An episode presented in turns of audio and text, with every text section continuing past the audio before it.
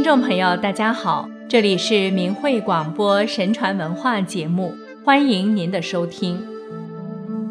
中国历史上四位灭佛的皇帝遭受了天谴，他们就是三武一宗，即北魏太武帝、北周武帝、唐武宗和后周世宗。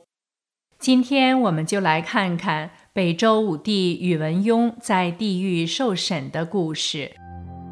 建德三年，武帝下诏开始禁止佛道二教，二教的经书、塑像全部毁掉，废除僧人、道士，命令他们还俗为民。宣政元年五月己丑日，周武帝统帅大军北伐。六月丁酉日，周武帝病重，返回京师的当晚，武帝死于车架上。时年三十六岁。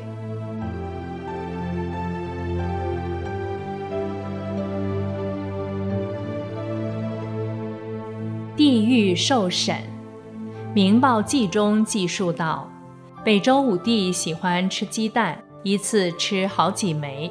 拔标是监管膳食的仪同，由于经常侍候皇帝吃饭而得宠。后来隋文帝即位。他还留任原职。开皇年中，他忽然暴毙，由于心还暖，所以家人不忍心把他埋葬。三天之后，他醒了过来，一开口就说：“带我去见皇上，我要替周武帝传话。”大家就替他安排求见。隋文帝问他要传什么话，他说：“暴死之后，听到有人叫我。”我就跟着他到一个大地穴的地方，那儿所有的路都是通入地穴道。我走到穴口，遥见西方有一百多人骑马而来，他们护卫着一位像国王的人。等到他们骑进穴口，才知道那人就是周武帝。我就向武帝礼拜。武帝说：“阎罗王传唤你来作证我的事。”你本身没有罪。讲完话，武帝就进入穴里，使者也带我进入穴中。来到宫廷里，我见到阎罗王。武帝对阎罗王十分恭敬，使者叫我向阎罗王礼拜。明君就问我：“你替武帝准备饮食的这些年，武帝前后共吃了几枚白团？”我不知道白团是什么，就看左右的人。左右的人告诉我说，白团就是鸡蛋。我就回答说，武帝经常吃白团，数目有多少，我从未算过。明君就向武帝说，这个人没有算多少枚，我们要把他弄出来计算。武帝一听，一脸凄惨地站了起来。忽然出现了一张铁床，还有几十名牛头人身的狱卒。武帝已经身卧床上，这时狱卒就用铁梁来压武帝。武帝的两肋割裂开，从割裂处鸡蛋不停涌出，很快堆积得与床一样高，有十几壶之多，五斗为一壶。明君就叫狱卒计数，数完之后，床和狱卒就都不见了。武帝已经坐在位子上，明君告诉我可以走了，于是就有人带我出到穴口。武帝出来告诉我说：“你替我传话，大隋国的天子，现在国库内的金玉布帛都是我储蓄的。由于我生前为帝王时。”毁灭佛法，所以现在受大苦，请他替我做功德。于是隋文帝就通令天下，每家出一钱，替北周武帝做功德来超度他。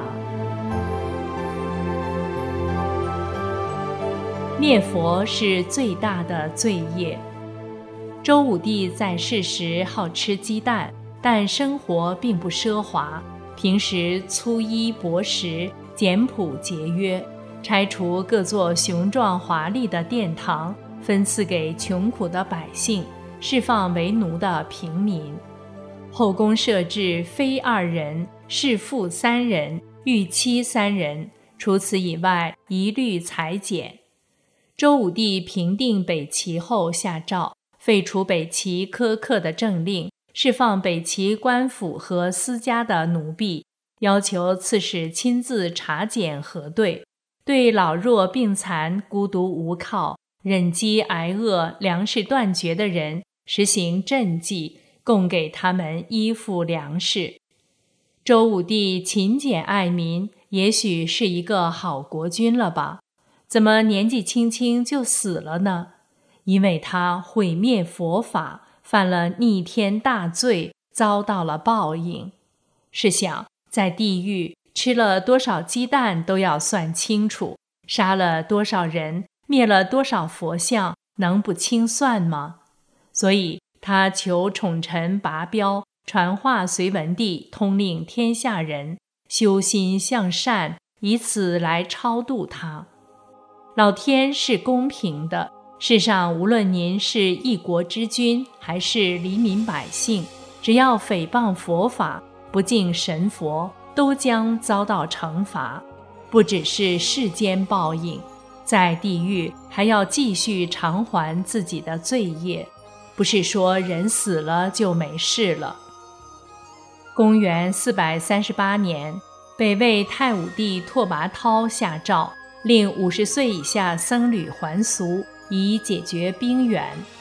四百四十四年，又下诏曰：以假西戎虚诞生致妖孽的理由，驱逐僧侣。公元四百四十六年，崔浩进言，禁杀沙门，焚经像。拓跋焘下诏。焚烧佛像及佛经，拆毁寺院，活埋僧侣。四百五十二年，拓跋焘被宦官杀死，时年四十五岁。崔浩也因此遭到灭族。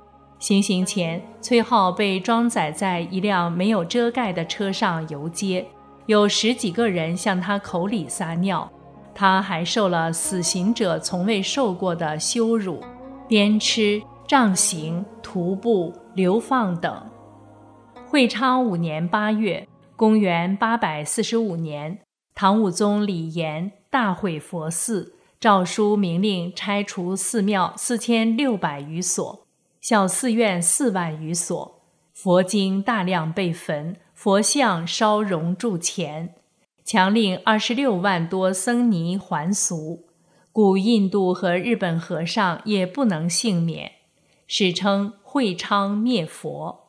后来，唐武宗李炎因服食长生仙丹过量，中毒而死，时年三十三岁。公元九百五十五年，周世宗柴荣下诏禁止私自出家，佛法寺庙有皇帝题字的可保留外，每县只留一寺，其他尽毁。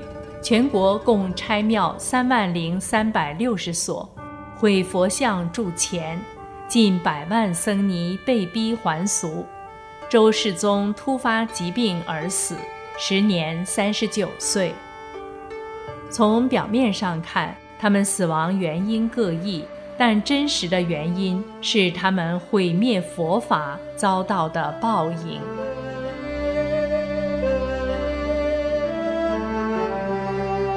以古为镜，唐太宗曾经讲过：以铜为镜，可以正衣冠；以古为镜，可以知兴替；以人为镜，可以明得失。是说，一个人以铜当镜子，可以照见衣帽是否穿戴的端正；以历史当镜子，可以知道国家兴亡的原因；以人当镜子。可以发现自己的错误。法轮功也称法轮佛法，是一九九二年由李洪志大师在长春传出的佛家上乘高德修炼大法，以真善人宇宙最高标准指导学员修炼，受到世界各国政要和民众的好评，修者日增。法轮功书籍《转法轮》。被翻译成四十多种语言，在世界各地发行。法轮佛法的创始人李洪志师傅四次获得诺贝尔和平奖的提名。然而，一九九九年，江泽民出于小人妒忌，对一群按真善人宇宙最高标准做好人的法轮功修炼者打压迫害，已有二十一年之久，开动国家机器，凌驾于法律之上。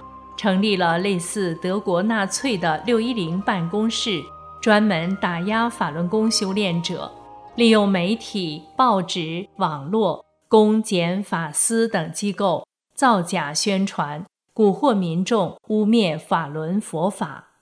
江泽民之恶毒，是胁迫公检法司等机构和媒体工作人员与之共同犯逆天之罪。还有更阴险的是。让不明真相的民众接受虚假宣传，从而对法轮佛法产生反感，因此谤佛产生罪业。说白了，江泽民自己死，还要拉一些人与之殉葬。神佛总是慈悲于人，给人改过的机会，对不明真相的善良人选择未来的机会。那就是退出中共的党团队，记住法轮大法好，真善人好。